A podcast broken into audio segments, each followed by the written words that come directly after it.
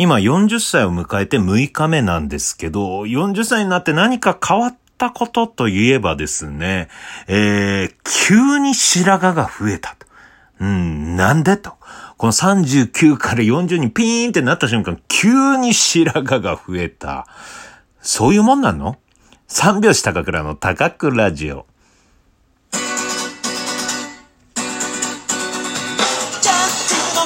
ご機嫌いかがでしょうか？お笑い芸人漫才師の三拍子高倉涼です。本日は第237回目の高倉城の配信です。ラジオトークアプリでお聞きの方は画面下のハート、笑顔、ネギを連打。画面中央のフォローするをタップ。画面上の星マークをタップ。質問やギフトを送っていただければ、白髪を集めて筆を作ります。この番組はラジオトークをキーステーションに、ポッドキャスト、アマゾンミュージック3つのコンテンツから配信しておりますと。はい。えー、白髪が増えたね。あんまり見せたくないんだけどね。うん、今日ね、えっ、ー、と、とある収録に行きました。えー、テレビ局に行ってですね、えー、ヘアメイクをしてもらうときに、鏡をね、えー、まだね、ヘアメイクさんが着く前に、えー、鏡の前に座ったらですよ、うわさっと、わさっとね、こうね、えー、あれって、こんなあったっけ？まあまあ、あの、テレビ局のヘアメイクの部屋とかって、もう本当に綺麗に見えるよう、もう照明がしっかりしてるんですよね。だから、こう、家で鏡を見る時よりね、鮮明に見えるわけですよ。え、こんなにあった白髪？まあ家でそんなに鏡見ないし、家で見る時も気づかなかったのね。えー、家の照明だと、ちょっと暗いからね。もうテレビ局の、そのね、ヘアメイクの部屋の照明が綺麗に見える。うん、こんなに白髪あるんだと。うん。というか、こういう風に見られてたんだ。うん。で、えー、ヘアメイクさん、ちょっとね、相談させてもらいましたね。どうしたらいいですかね。うん、まあまあまあ、まだ、大丈夫じゃないですか、この、うん、ぐらいだと。って言った瞬間、そうですかね、つって、ちょっとこう、髪の毛をかき上げた瞬間、もっともそっと出てきて、あ、その瞬間に、まあ、えー、髪の毛短くしたりとか、うん、まあ染めるっていう手もありますね。もう完全に、あ、ちょっと多いなっていう感じだった。うん。でも今日のところは、えー、まあ目立たないようにこうね、セットしますし、あと、マスカラをつければ大丈夫っていうことで、マスカラつけてもらいましたね。うん。まあ、あとはね、えー、髪を切るときに、うん、根元からこうね、切れば、うん、いいというね、そういう切ってもらえばいいんじゃないかっていう、そういう話。うん。あと自分でね、根元から切ったりすればいいんじゃないかなと。抜くのは絶対ダメだって。うん。白髪抜くと増えるって言うけど、それ本当らしいね。うん、増えるというか、まあ、またそこを刺激して、また新たな白髪が出てくるっていうね。まあ、40歳ですからね。うん、しょうがないですよ。まあ、その辺もね、うまく付き合っていきたいなと思います。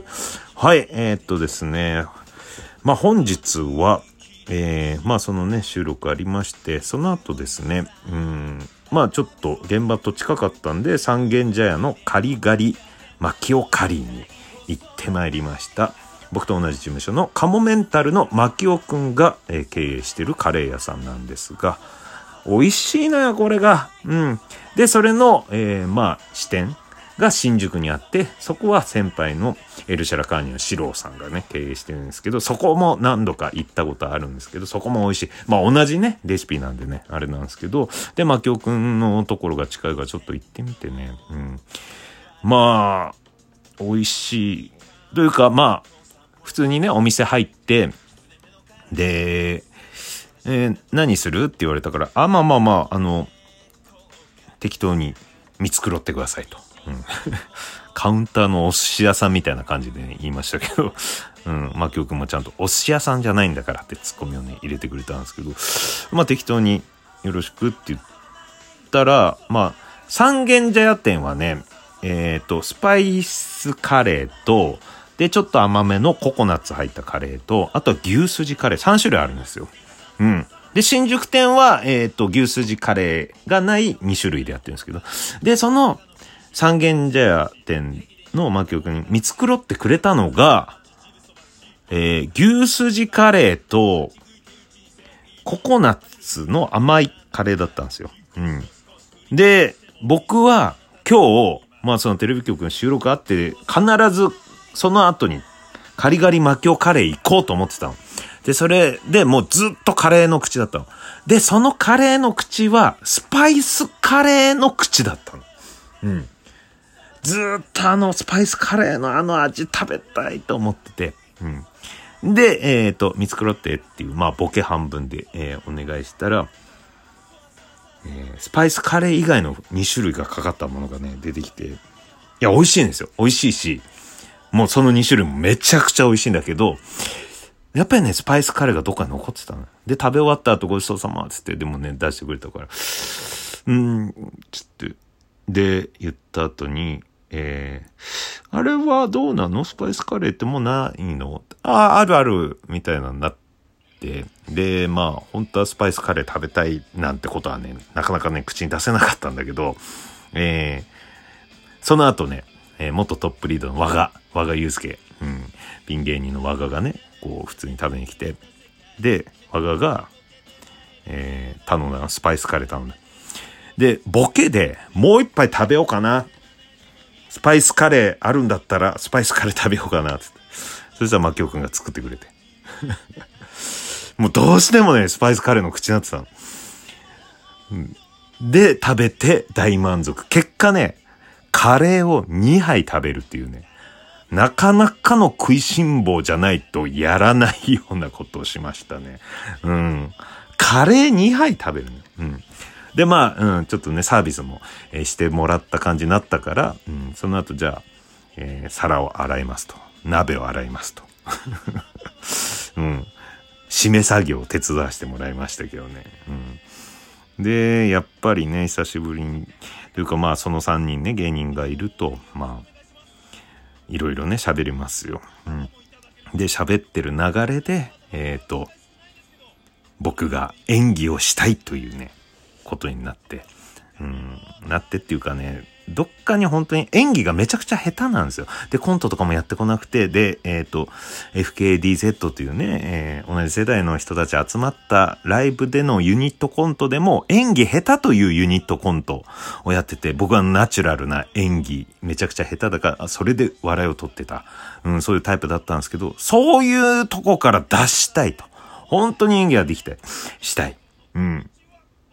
で、コントとかもできる。漫才も演技できて、それが振りになってオチにつながる。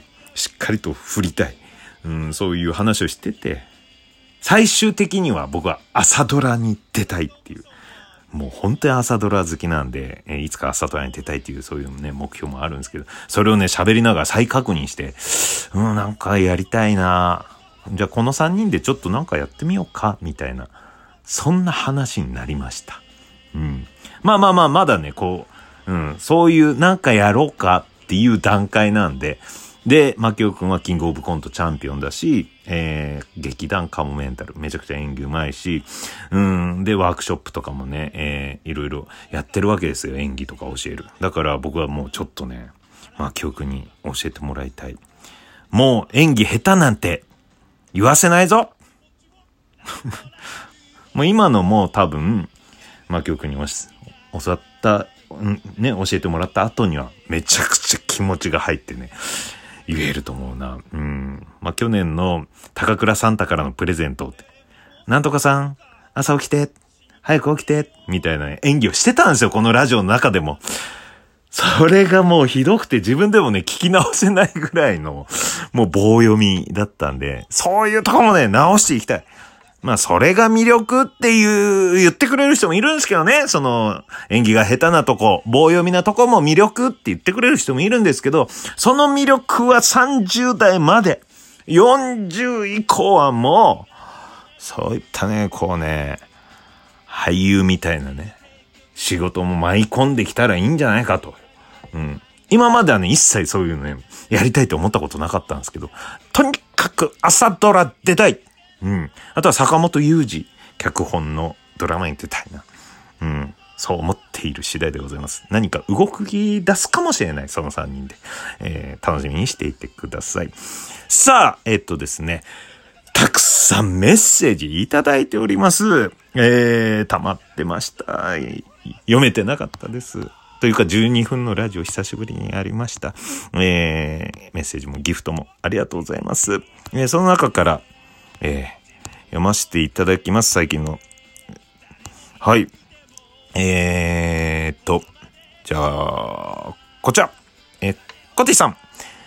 高倉さんのお誕生日おめでとうございます。いつも笑わせてくれて元気をくれてありがとうございます。40歳もたくさん楽しんでください。素敵な年になりますようにお祝いケーキありがとうございます。はい、えー、そして、ラジオネーム木星のテディさん。お誕生日おめでとうございます。ありがとうございます。2月16日だったんです。ありがとうございます。初めてコメントを送らせていただきます。私は今大学生なのですが、高校まではほとんどお笑いに興味がなく、大学生になって初めてハマった芸人が三拍子です。すごい。私もお笑いの入り口です。いらっしゃいませ。ラジオにも、あ、ライブにも行きました。これからも楽しみにしています。40歳も頑張ってください。入り口ということは、今ね、えー、僕らを入り口にして、いろんな芸人を見に行ってるということですね。ありがとうございます。いや、嬉しいですね。お笑いにハマってくれて。うん。そして三拍子、えー、引き続きよろしくお願いします。木星のテディさんありがとう。えー、ラジオネーム、梅大福さん。お誕生日おめでとうございます。オンバトの頃から拝見しています。これからも応援しています。寒い日々が続きますので、ご自愛くださいと。オンバトの頃からね。えー、第10回チャンピオン大会伝説の2位でございます。はい。2位だけど伝説。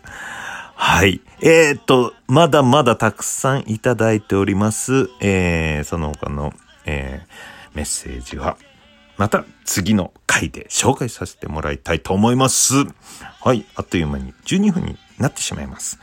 ということで、本日はこの辺で終わりにしたいと思います。そして、朝高倉城緊急事態宣言中は毎朝6時半生配信やってますので、お待ちしております。それではまたバイバイ。